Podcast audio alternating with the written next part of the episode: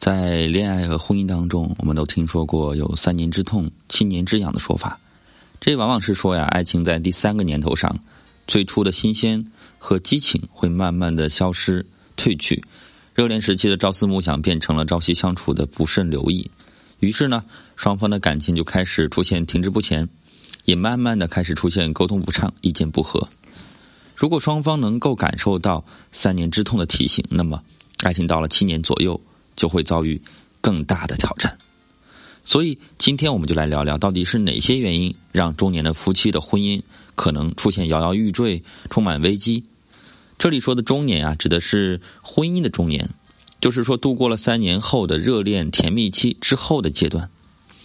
七年之痒其实是一个外国的说法啊，事实上呢，很多夫妻现在啊，我们看到根本就撑不到七年。婚姻就开始剥落表面的那种光鲜亮丽，露出了斑驳又让他们失望的这种内层来。都有哪些因素导致枕边的最亲密的恋人、爱人变成了陌路人呢？有下面这五种原因啊。第一个是心理落差的变化。婚姻的幸福啊，其实更像是一种平衡，保持在双方对彼此情感付出持续等量的基础上。很多夫妻的理解是啊，这种平衡是初始爱情关系形成的。而且是一成不变的，但其实世界上没有一成不变的东西，唯一不变的就是变化了。随着时间的推移，双方必然会出现某方面的懈怠和迟疑的状态。一般来说呀，最先发生改变的，普遍是感到不满、希望改变相处状态的那一方，而最愤怒的，反而是认为一切应该是哎不变的、如常的那一方。因为在前者眼里啊，就是希望改变那一眼里呢，自己一直以来就是迁就、忍让或者辛苦，没有得到应有的尊重和认可，不能够一直持续。而这种行为表现出来之后呢，在后者，也就是觉得一切应该如常那一方眼里呢，就变成了不单纯的变化。就像是男人在追求一个女人的前期啊，谈恋爱期间总是会顺着顺着女方，迁就着女方。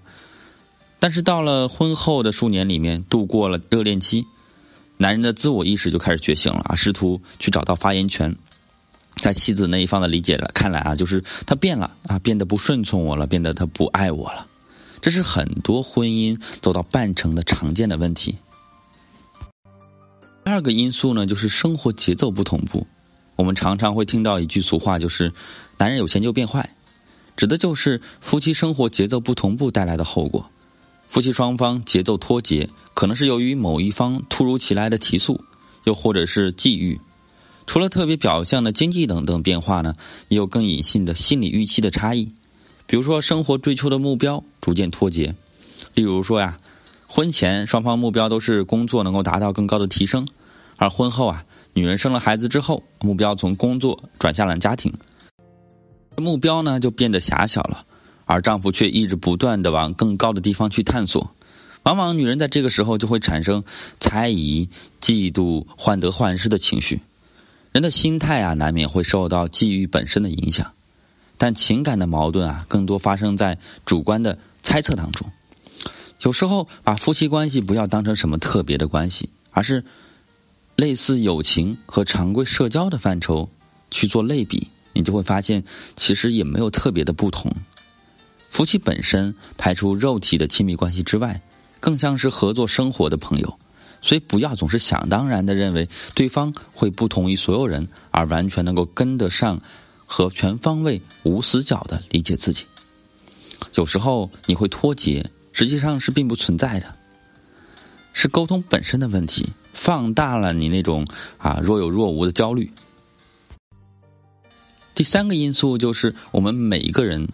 啊，都是别人审视的对象，对吧？第三个因素就是审美疲劳了。我们是别人审视的对象，同时也是审视别人的人。我们只有不断的充实自己，才能够拥抱自己的爱，不厌倦、不乏味、不变质。这是男人和女人共同努力的方向。比如说你喜欢一首歌，最初你可以陶醉其中，享受它的韵律。然而，假如你把它设置为起床铃声呢？你很喜欢吃一道菜，假如让你天天吃、顿顿吃呢？一个笑话最开始可以让你开怀大笑，但如果你听了它一百遍之后呢？审美疲劳的现象是有科学根据的。我们的神经系统对相同的重复出现的刺激反应会越来越弱，我们的感受也会越来越弱。具体表现为对审美对象的兴奋减弱，不再产生较强的美感，甚至对对象感到厌倦疲劳。甭管多么天雷地火的爱情啊，也无法解决对皮囊的厌厌倦。说实话，人对镜子看自己几十年都会觉得乏善可陈，更别提配偶了。审美疲劳本身就是不可能完完全解决的，但并不代表就可以失去约束自身的能力。约束自身的能力可以是夫妻亲情依赖关注的培养，也可以是自身发展的努力。比如说，你总是给对方一些新鲜啊不同的尝试。总而言之，你需要给看厌了的婚姻找点不伤害对方的一些点子和乐子。四个让婚姻慢慢疲倦、让枕边人变成陌路人的因素，就是互相欺骗了。以前在一本书里看过啊，一个人平均每天要说二十五个谎，没有人可一生都不说谎的。夫妻之间也没有不互相欺骗的，只不过是看是善意的谎言还是恶意的。你欺骗用的好是技巧。用的烂呢，就会让对方很厌恶。在婚姻里啊，欺骗的底线也是最关键的。使用问题在于不能成为解决问题，也就是说，欺骗需要有适当的标准，不能习惯用欺骗来解决问题。在日常生活当中，丈夫时常夸妻子的衣服好看，一天比一天年轻等等，这种谎言啊，对感情是可以一定的起到润滑的作用的。反之，丈夫和兄弟们去酒吧看世界杯，却谎称公司加班，慢慢就会养成用欺骗来解决问题的习惯了。用另外一方面来说呀，夫妻之间是难有秘密的，朝夕相处的细节和情绪变化，本身就是欺骗的天敌。那些看起来天衣无缝的小谎言，本质上都是默契而已，不过是双方不拆穿的默契罢了。在说谎的同时，希望大家能够明白啊，谎言的代价。知道后果才会谨慎，也并不觉得一时的欺骗可以让自己就高枕无忧了，所以千万不要用说谎来解决问题。个让枕边人变成陌路人的因素是没有性爱，婚姻中最容易出现的问题的原因就是没有性爱了。谁都知道，时间久了没有开始那么的欲火焚身，看对方可能还不如看充气娃娃。然而，有和没有在婚姻中完全是两个概念。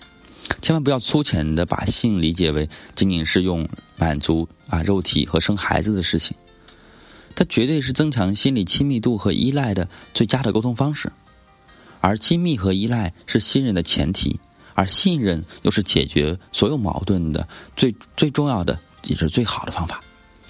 谁能不厌烦那几十年一成不变的肉体呢？变花样学技巧，就是比如说啊整容隆胸提臀也是。啊，可能只有三分钟新鲜劲儿，人是换不了的嘛。但必须把性生活作为一项责任，不是单方面的交公粮，同时它也是一种义务，甚至是和考虑家庭支出、看学区房、照顾对方家里是一样的付出行为。有些人会说自己和对方，哎，这个总是啪啪啪都快吐了这件事儿。我的建议是，最少啊，你心理上别老自己暗示自己。哎会厌烦啊，这样会好很多。相信比起职场和社交、孩子的教育等等难度，这个问题呢也算不上太难的人生挑战，不是吗？所以性生活啊，一定是要有的，有和没有的差别很大。我看过过往的很多的案例，会发现夫妻生活、夫妻双方如果没有性生活的感情，一定问题很糟糕。如何提升你们夫妻生活的新鲜度和技巧啊？我们也是有课程的。其实我也知道啊。和大多数的事情一样，婚姻矛盾都是见招拆招。但有时候呢，如果我们能够提前避免啊，总是可以防患于未然，要比亡羊补牢好得多了。没有不幸的婚姻，只有不幸的夫妻。好的婚姻都有一对懂得如何经营感情的夫妻。爱，它是一门艺术，可以让我们一起成长。如果你能够安然度过婚姻的中年，我相信携手走过人生的道路，获得幸福，离你就不远了。